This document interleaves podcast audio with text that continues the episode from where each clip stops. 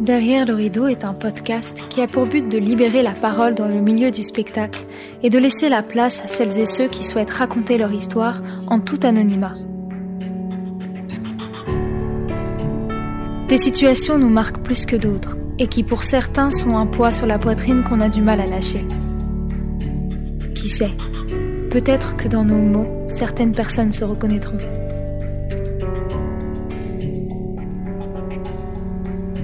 Une arnaque désigne le fait de tromper la confiance de quelqu'un dans le but d'obtenir un bien, un service ou de l'argent. Mais comment se rendre compte que nous sommes face à un escroc quand nous sommes dans le cadre d'une école censée nous protéger? Comment réussir à avoir de nouveau confiance quand dans notre apprentissage, une professeure abuse de son pouvoir? Bonjour à tous et à toutes. Aujourd'hui, j'accueille Emilia. Bonjour Emilia. Bonjour Mélodie. Euh, Emilia, tu es comédienne, chanteuse, metteuse en scène, enfin une artiste à multiples facettes. Ouais. Et aujourd'hui, on se rend compte car tu aimerais nous raconter une expérience que tu as vécue lors de ta sortie d'école, c'est ça? Ouais. J'ai envie de partager cette histoire qui s'est passée il y a très longtemps, il y a hum, bah, 10 ans. Hum, 10, 10, 12 ans là. En fait, euh, le pourquoi j'ai envie de raconter ça, c'est vraiment parce que je me rends compte seulement maintenant à quel point mes différentes expériences en formation ont été hyper toxiques dans mon lien à l'art en général. Et cette expérience-là en particulier. Et euh, donc cette expérience-là, c'est euh, ma première expérience en sortie d'école. Enfin, ce pourquoi j'ai envie de prendre la parole aujourd'hui, c'est vraiment moi pour soulever des questions d'éthique sur euh, ça veut dire quoi être élève dans une école, ça veut dire quoi être prof dans une école? Le fait que moi-même j'ai eu ces différentes casquettes, aussi bien d'élève que de prof dans une structure que de directrice de ma propre structure, je vois un peu les différentes problématiques qu'on peut rencontrer à différentes échelles. Et c'est vraiment ça en fait qui fait que j'ai envie d'en parler aujourd'hui parce que je trouve que c'est quelque chose qu'on n'aborde pas et qui pose vraiment problème. J'ai fait partie de la première promo d'une école.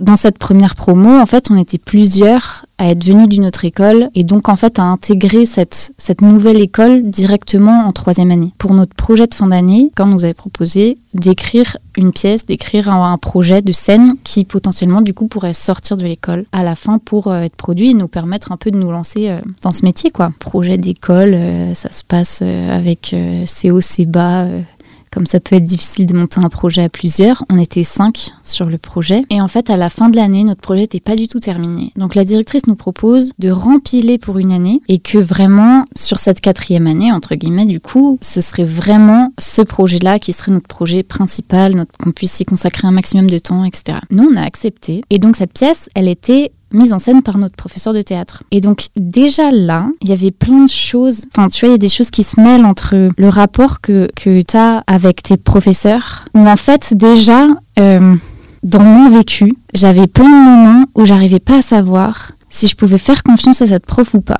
C'est-à-dire qu'il y a des moments où je la trouvais géniale, et il y a d'autres moments où euh, tu sais, t'arrives sur le plateau, la boule au ventre, tu sais pas quelle sauce tu vas te manger, tu sais pas euh, si on va te dire que ce que tu fais c'est génial ou si on va te traiter de la pire des merdes parce que t'en fais pas assez, parce que euh, t'as rien compris, parce que et c'était pas que moi, hein, c'était vraiment tout le monde, euh, tout le monde était traité pareil quoi. Donc du coup en fait, au début tu t'en rends pas compte, mais il y a déjà une forme de De manipulation, de perversion, de ouais rapport qui est pas Je pense- clair. quoi. Je pense que c'est ouais c'est ça, c'est le rapport est pas clair en fait, dans le sens où euh, je pense même pas que ce soit une manipulation voulue, mais il y a, il y a clairement une espèce d'ascendant ou d'emprise qui se qui se met sur les élèves où tu vois il y a des moments où elle va te dire que nous on est ses poulains, ses protégés et que euh, et que la directrice elle comprend rien. Et en fait il y a un jour où tu vas te faire encenser, un jour où tu as, as l'impression de te prendre des gifles pour Mhm. tu sais pas quoi en fait.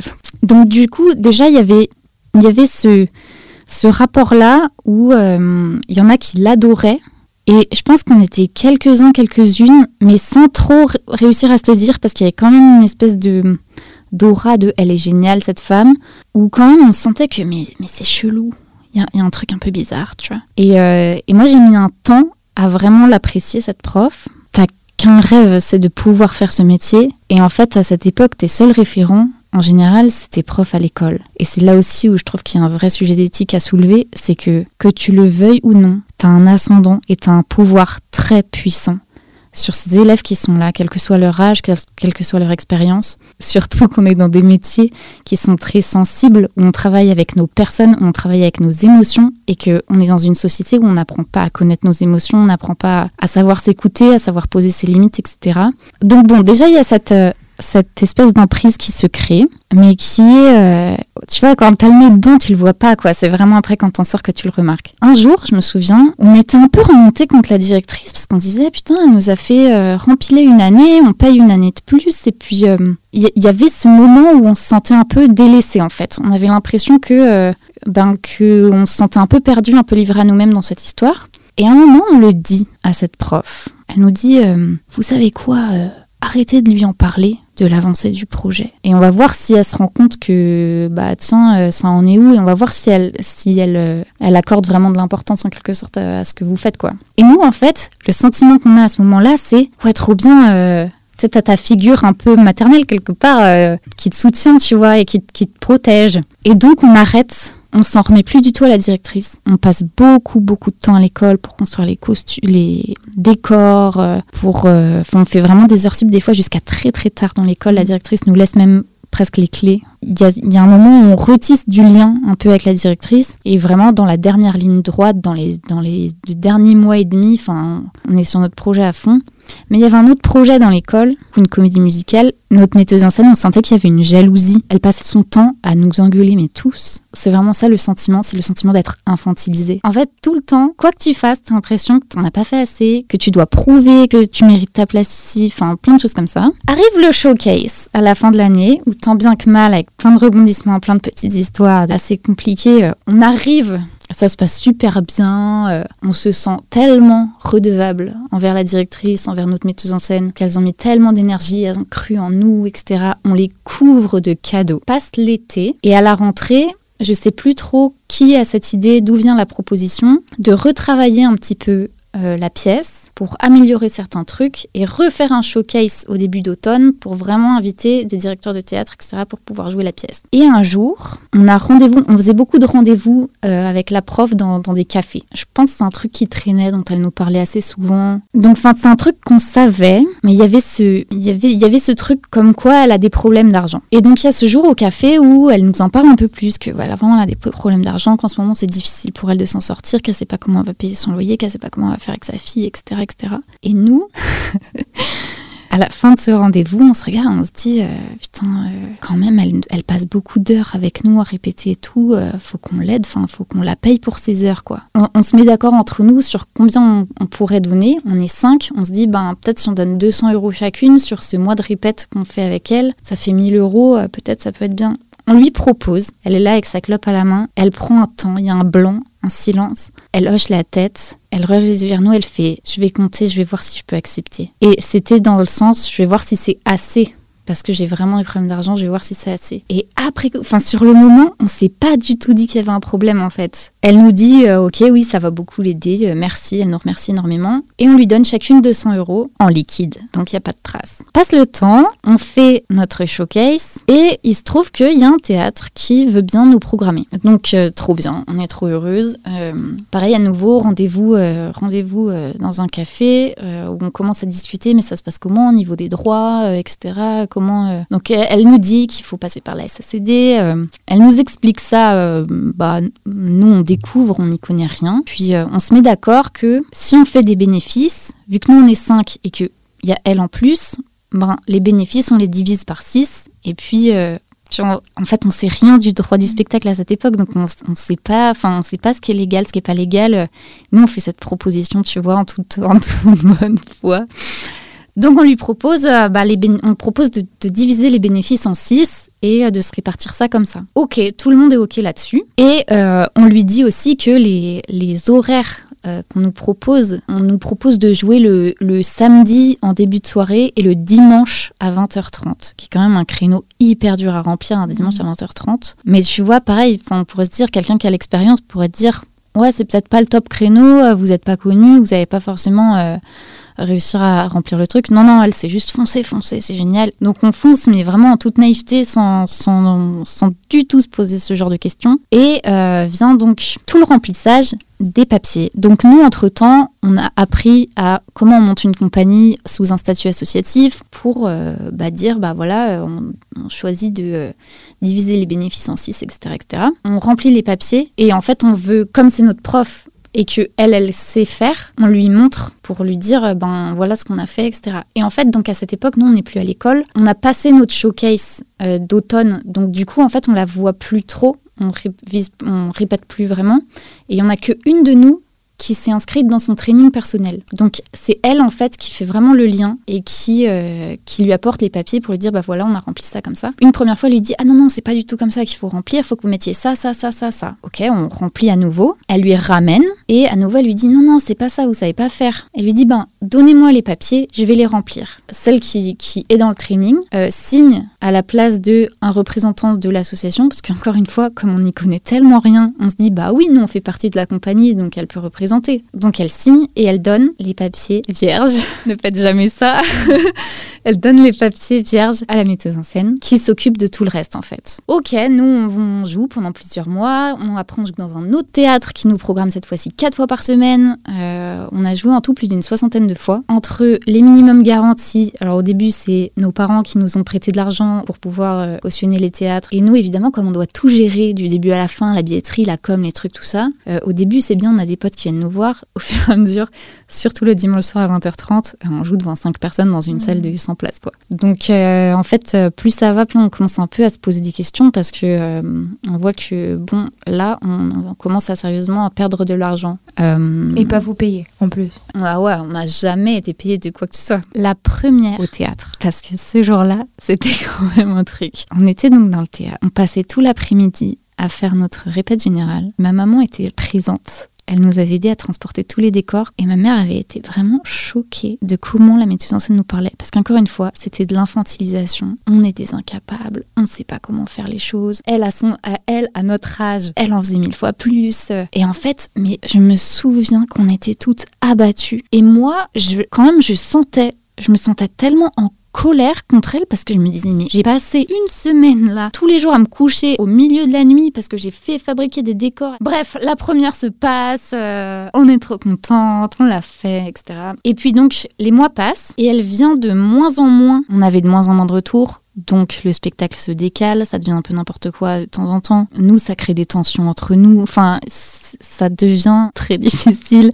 Et puis on perd de l'argent, puis on se paye pas évidemment et tout. Arrive ce jour où on reçoit une note qui nous dit vous devez 3050 euros de droit à la mise en scène. Alors là, on tombe des nues. On se dit mais comment ça?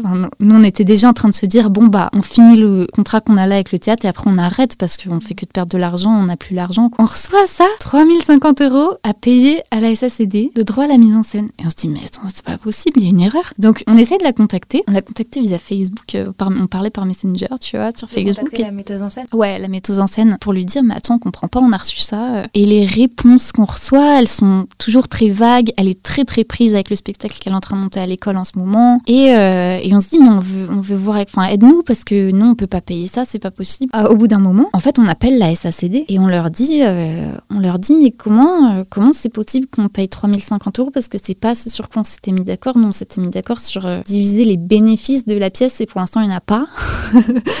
et les diviser en 6. Et là, au téléphone, une femme qui dit Ah, mais non, non, pas du tout. Sur le papier, c'est écrit les droits à la mise en scène, vous payez 5%, 7% si vous jouez en dehors de Paris, et qu'il y a un minimum garanti de 50 euros par représentation. Et là, mais la panique, enfin, tout on se met à pleurer. euh, Enfin, c'était. En fait, la trahison. On n'arrive pas à y croire qu'elle nous a trahis. C'est-à-dire qu'on se dit, mais attends, elle a mal compris. Donc on réessaye de, la, de lui dire, on dit, mais attends, la SACD nous a dit ça. euh. Et en fait, à ce moment-là, on se rend compte que légalement, la signature que nous, on a apposée, en fait, ne vaut rien. Vu que la comédienne qui a signé euh, n'est pas, ne fait pas partie du bureau de l'association. En fait, donc finalement, c'est ce qui nous a sauvés. Parce que derrière, on a eu euh, un avocat qui nous a gracieusement aidé en faisant une lettre pour dire, là, ça va pas, c'est pas recevable. Entre parenthèses, l'avocat derrière a fait des avances euh, en mode euh, je vous ai fait une faveur, vous m'en refaites en retour. Voilà, sollicitation sexuelle derrière à l'une d'entre nous. Et bref, là, ça part en cacahuète parce que nous, bah, en fait, on demande une confrontation à la metteuse en scène et puis elle, elle fait que nous éviter. Et donc là, du coup, qu'est-ce qu'on fait? On s'en retourne à la directrice. Et donc, le jour où on arrive à voir la directrice, on lui raconte. On lui raconte tout ce qui s'est passé. Et là, la directrice, elle nous dit, bah, elle est dans son droit à demander à être payée. Et nous, tu sais, on, on reste un peu scotchés sur nos chaises en mode, mais c'est pas le sujet. Vous l'aviez payé en plus. Ouais, ah oui, oui. Et justement, merci de me le rappeler. On lui dit. Et là, par contre, c'est le moment où la directrice, elle fait, comment ça vous l'avez payé? Parce que la directrice nous dit, mais moi, sur vos heures jusqu'au showcase, je l'ai payé. Donc elle a été doublement payée. Donc elle a été doublement payée. Là, ça, enfin, la, la directrice réagit. euh, Ouais, ben en fait, tu sens qu'il y a un truc qui l'a fait un peu tilter quand même. Elle reste quand même hyper sur la réserve. Et clairement, nous, on se sent pas défendu en fait. Et derrière, en fait, nous, on s'est senti tellement abandonnés. Parce qu'en fait, c'était quelque part les deux figures qui étaient censées nous accompagner dans notre début de carrière, en fait. Enfin, et là, on était là en mode ah ouais, ok. Il y en a une qui nous trahit, puis il y en a une en fait qui qui veut pas prendre le risque de salir, parce qu'en fait, faut dire ce qu'il y a aussi. Cette prof, elle avait une énorme influence dans l'école, et qu'il y a beaucoup de gens qui restaient dans l'école pour elle. Donc en fait, je comprends aussi la directrice qui à ce moment-là se dit probablement que attends, euh, je risque de perdre la moitié de mes élèves si j'ai un problème avec cette prof. Fin de l'histoire, nous, c'est que on a réussi à ne à faire annuler ce contrat. On était tellement épuisés moralement. De toute façon, on se disait même si on voulait porter plainte ou quoi, faudrait payer des frais d'avocat, des trucs, on n'avait pas cet argent. Mais en fait, on était abattus et surtout en fait derrière, on avait vraiment l'impression qu'on était des menteuses quoi. En fait, l'impression que j'avais, c'est horrible parce que dans l'histoire, t'es la victime en fait. J'avais vraiment cette impression en fait. J'avais l'impression que venir voir les spectacles de l'école, c'était un affront. En fait, ce qui est ouf, c'est que nous-mêmes en fait, on s'est mis à douter. Encore super longtemps, j'ai douté quoi. Tu sais sur euh, la bonne foi de, de, cette metteuse en scène, me dire mais attends, on a du mal à se comprendre quelque part. Et, et en fait, elle a toujours refusé. Derrière, on l'a jamais revue en fait. Bon, derrière, il se trouve qu'elle a fait le même coup. Enfin, si j'ai bien compris, elle a fait le même coup à l'école l'année d'après. Donc là, elle s'est fait dégager de l'école. Mais derrière, elle a monté sa propre école. C'est que j'arrive pas à concevoir que son école puisse marcher aujourd'hui. Mais personne réagit, personne voit l'arnaque. Et du coup, en fait, tu continues à douter de ta propre histoire parce que tu dis, bah, je suis peut-être un cas isolé, il n'y a pas eu de chance, il y a eu un quiproquo. Et en fait, tiens, je croise la route de quelqu'un qui a été dans son école et où, mais allez, je pose juste une question de ça s'est bien passé pour toi Et que la personne dit ouais, ouais, ouais et tout. Je dis, et moi, moi je dis, bon bah c'est cool, elle a peut-être changé parce que pour moi ça s'est très mal passé. Et là, ah oui, mais en fait, elle, euh, ça se passe très mal avec elle. Mais autrement, dans l'école, ça se passe bien. Et en fait, euh, moi, c'est très récent. Ça fait peut-être deux ans que je commence à oser en parler. C'est ouf, quoi, de se dire Mhm. pendant dix ans, t'oses pas en parler. Moi, c'est chouette. Merci beaucoup, Emilia. Merci, Mélodie. d'avoir pris le temps et comme tu dis faut faire euh, faut pas avoir peur de se positionner et arrêter de douter de soi En fait, c'est tellement important d'en parler. Ton ressenti, il est vrai. Enfin, écoute-toi en fait. Écoute ta petite voix intérieure, écoute ton intuition. Et j'ai aussi très envie d'ouvrir une porte aux professeurs des écoles, directeurs de structure. S'il vous plaît, faites des cercles d'éthique. En fait, c'est tellement primordial. En fait, ça permet juste aussi de peut-être de voir, ben, c'est pourquoi on enseigne, pourquoi on monte une structure. C'est quoi notre, notre envie profonde. C'est tellement important en fait de parler de tout ça parce que sinon après on les projette et on les transmet à des élèves qui n'ont rien demandé. Que là, je te raconte un truc. Moi, il n'y a pas une formation où je suis passée où j'ai pas mal vécu les choses. Et c'est aujourd'hui, dix ans après, après quatre ans de thérapie, que je me dis ah non mais attends, il s'est passé plein de trucs qui font que ça fait cinq ans que je suis en dépression. Et que là, j'arrive à en sortir parce que j'arrive à regarder les choses en face, j'arrive à regarder ce que, ce que j'ai vécu, ce que j'ai ressenti et à me dire, ok, peut-être que ça existe, je pourrais pas arrêter, faire arrêter les choses d'exister. Euh, j'ai pas ce pouvoir. Par contre, j'ai le pouvoir de dire, c'est pas là où je veux être. Et en fait, on peut construire d'autres choses et on n'est pas obligé de rentrer dans des schémas et des systèmes de domination qui existent. Et on peut construire d'autres choses à côté qui sont plus saines peut-être. merci beaucoup Merci Mélodie.